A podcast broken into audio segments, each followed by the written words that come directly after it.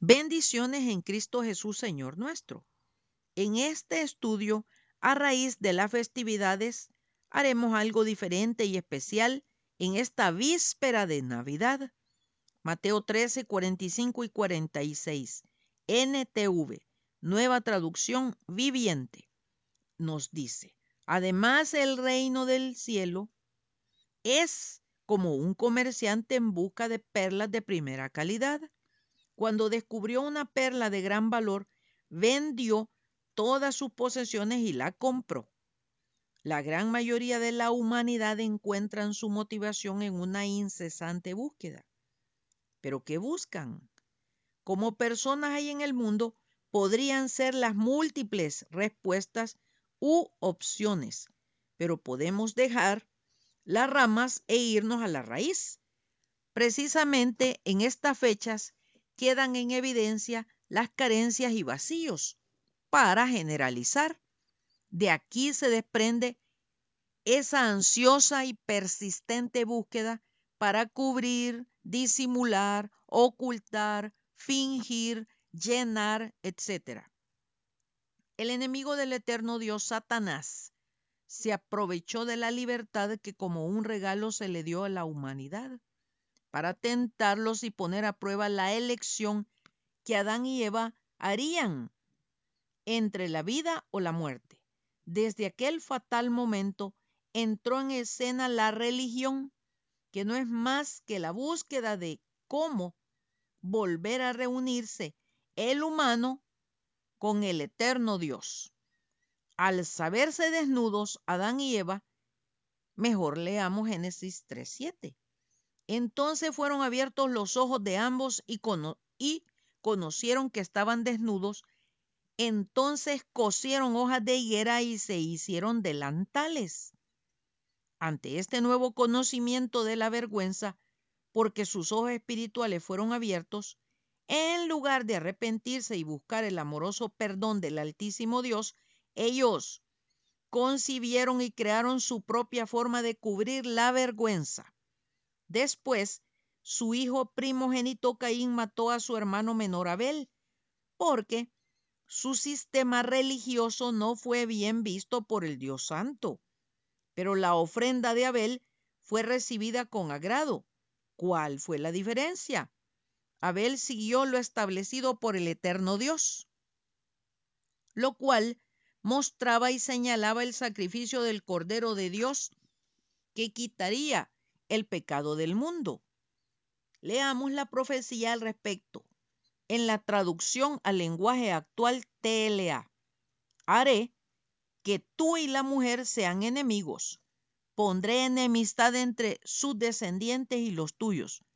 Un hijo suyo te aplastará la cabeza y tú le morderás el talón. Génesis 3, 15. Estas palabras de esperanza se ven reforzadas con las palabras del profeta Isaías en el capítulo, capítulo 9, 6 y 7 que dicen, porque un niño nos ha nacido, un hijo nos ha sido dado y la soberanía reposará sobre sus hombros y se llamará su nombre admirable, consejero, Dios poderoso, Padre eterno, príncipe de paz. El aumento de su soberanía y de la paz no tendrán fin sobre el trono de David y sobre su reino, para afianzarlo y sostenerlo con el derecho y la justicia desde entonces y para siempre. El celo del Señor de los ejércitos hará esto. El profeta Miqueas en el capítulo 5.2 añade, Pero tú, Belén Efrata, aunque eres pequeña entre las familias de Judá, de ti me saldrá el que ha de ser gobernante en Israel, y sus orígenes son desde tiempos antiguos, desde los días de la eternidad. Este mundo ciego, en tinieblas se vistió de luz con el nacimiento del Rey de Reyes y Señor de Señores. El Dios Todopoderoso se hizo semejante al humano. La señal de su nacimiento fue presenciada por hombres de modesta condición, pastores. Sin buscar la perla de gran valor la encontraron. Leamos sobre este maravilloso milagro, Dios hecho hombre. Lucas 2 del 8 al 18. Había pastores en la misma región que velaban y guardaban las vigilias de la noche sobre su rebaño. Y aquí se les presentó un ángel del Señor y la gloria del Señor lo rodeó de resplandor y tuvieron gran temor. Pero el ángel les dijo, no temáis, porque aquí os doy nuevas de gran gozo, ¿Qué será para todo el pueblo, que os ha nacido hoy en la ciudad de David un Salvador que es Cristo el Señor. Esto os servirá de señal. Hallaréis al niño envuelto en pañales acostado en un pesebre. Y repentinamente apareció con el ángel una multitud de las huestes celestiales que alababan a Dios y decían, Gloria a Dios en las alturas y en la tierra paz, buena voluntad para con los hombres. Sucedió que cuando los ángeles se fueron de ellos al cielo, los pastores se dijeron unos a otros, pasemos pues hasta Belén y veamos esto que ha sucedido y que el Señor nos ha manifestado. Vinieron pues apresuradamente y hallaron a María y a José y al niño acostado en el pesebre, y al verlo dieron a conocer lo que se les había dicho acerca del niño. Y todos los que oyeron se maravillaron de lo que los pastores les decían. Al cumplir 30 años, se volvió en el único camino por medio del cual el que voluntariamente venga a él llegará al Padre Celestial, dejando en claro que tomó forma de siervo. Leamos Mateo 20, 28. Así como el Hijo del Hombre no vino para ser servido, sino para servir y para dar su vida en rescate por muchos. Aquella promesa hecha en Génesis 3.15, que ya leímos, puso en evidencia la lucha que se sigue librando entre el bien y el mal. Al morir en la cruz del Calvario, el Señor Jesucristo le aplastó la cabeza a Satanás, pero él logró llevar al Señor a morir. Le mordió el talón. Ahora bien, el Señor Jesucristo fue obediente hasta la muerte y muerte de cruz, porque no había otra manera de pagar la enorme deuda de la humanidad para poder retomar la comunión con el eterno Dios, así como la había en el huerto del Edén. El amado Señor hizo lo propio. Ahora es nuestro turno. ¿Cómo escaparemos nosotros si descuidamos una salvación tan grande? La cual, habiendo sido anunciada primeramente por el Señor, nos fue confirmada por los que oyeron, testificando Dios juntamente con ellos con señales y prodigios y diversos milagros y repartimientos del Espíritu Santo según su voluntad Hebreos 2, 3 y 4. Efesios 1, del 3 al 7 nos dice, Bendito sea el Dios y Padre de nuestro Señor Jesucristo que nos bendijo con toda bendición espiritual en los lugares celestiales en Cristo, según nos escogió en Él antes de la fundación del mundo para que fuésemos santos y sin mancha delante de Él, en amor, habiéndonos predestinado para ser adoptados hijos suyos por medio de Jesucristo, según el puro afecto de su voluntad, para alabanza de la gloria de su gracia, con la cual nos hizo aceptos en el amado, en quien tenemos redención por su sangre, el perdón de pecados según la riqueza de su gracia. Desde antes de la fundación del mundo, el amado Señor lo pensó a usted, lo creó y lo trajo a este mundo para que cada humano tengamos la seguridad de haber sido escogidos en el Señor Jesucristo. Como le dije hace unas líneas, Él ya hizo su parte.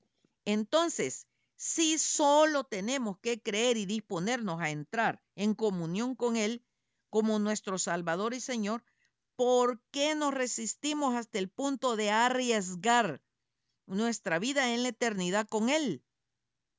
Demasiados son los que han cambiado el conocerlo por medio de una relación y experiencia diaria por solamente saber de él a través de una práctica religiosa acartonada y muerta en sí. En la Sagrada Escritura se nos muestra a un hombre que bajo el manto de su religiosidad se engañaba a sí mismo y ante la comunidad parecía un hombre bueno, hasta que fue puesto a prueba. Leamos cómo se le cayó el velo y pudo con integridad aceptar su verdadera condición. De oídas te había oído, mas ahora mis ojos te ven. Por tanto me aborrezco y me arrepiento en polvo y ceniza. Job 42, 5 y 6. Valga el ejemplo de estas celebraciones. De ninguna manera vemos a los apóstoles ni a la iglesia primitiva celebrando Navidad ni el final de un año. Se cree que Navidad en un principio era una fiesta de origen pagano, debido a que entre el 17 y el 23 de diciembre se celebraban las Saturnales, una festividad en honor a Saturno, dios de la agricultura y la cosecha. No se conoce la fecha exacta del nacimiento del Señor Jesucristo. Muchos historiadores y teólogos consideran que habría nacido entre el 9 de marzo y el 4 de mayo del año 5 a.C. Además, no pudo haber nacido en diciembre porque hace mucho frío para estar con ovejas a cielo abierto. Los nacimientos son en primavera, marzo. Como vemos, hay una cantidad de ceremonias y ritos que nos conducen a la religiosidad, pero nos distancian de conocer a través de una experiencia personal al Dios eterno. Lamentablemente, las luces, los adornos, los regalos, la comida, etcétera, ha cobrado relevancia y todo el interés. Y la verdadera razón de celebrar todos los días de la vida que el eterno Dios nos conceda, el milagro del nacimiento del Señor en nuestro corazón, casi se ha perdido. Nos emocionan las luces artificiales, pero hemos dejado de lado que a los creyentes nuestro amado Señor nos ha comisionado para hacer luz para este mundo y no solo en diciembre, cuando se exalta el espíritu navideño. Pero el amado Señor Jesús rogó al Padre para que nos enviara el Espíritu Santo que mora en nosotros, si se lo permitimos. Esta época, para nosotros los que decimos conocer al Señor, representa una valiosa oportunidad de abandonar la dependencia del yo, del mundo y de Satanás, para disponernos a ser totalmente guiados por el Espíritu Santo. Por otro lado, no debemos perder de vista que vivimos tiempos advertidos por nuestro Señor en la Sagrada Escritura, tiempos decisivos de mucha confusión religiosa. Nosotros podemos defender a capa y espada una religión o denominación, hasta morir por ella. Esto es fanatismo religioso. Por favor, hermanos, no hemos sido llamados por el Señor a militar en una religión. Hemos sido llamados por Él para llevar su evangelio hasta lo último de la tierra. Esta es la buena nueva de salvación, compartir este gran tesoro único y valioso. Seamos prudentes, y sabios, no nos conformemos con las migajas de la ceguera, de la tibieza espiritual a la que nos conducen las religiones, cuando el Señor nos invita a tener una cena con Él. He aquí yo estoy a la puerta y llamo. Si alguno oye mi voz y abre la puerta, entraré a Él y cenaré con Él y Él conmigo. Apocalipsis 3:20. Celebremos en espíritu y en verdad a quien merece la honra y la gloria. Un día, el menos esperado, estaremos celebrando en su reino por la eternidad. El eterno Dios sigue siendo Dios. Creamos en Él o no, vivamos para Él o no, pero nosotros arriesgamos la eternidad en su presencia por el orgullo y la, y la banalidad. la gracia del Señor Jesucristo, el amor de Dios y la comunión del Espíritu Santo sean con todos vosotros. Amén. Segunda Corintios 13, 14. Será hasta el próximo domingo, si Dios nos presta la vida, que haremos otro estudio. Maranata, Cristo viene pronto. Atentamente, Lic.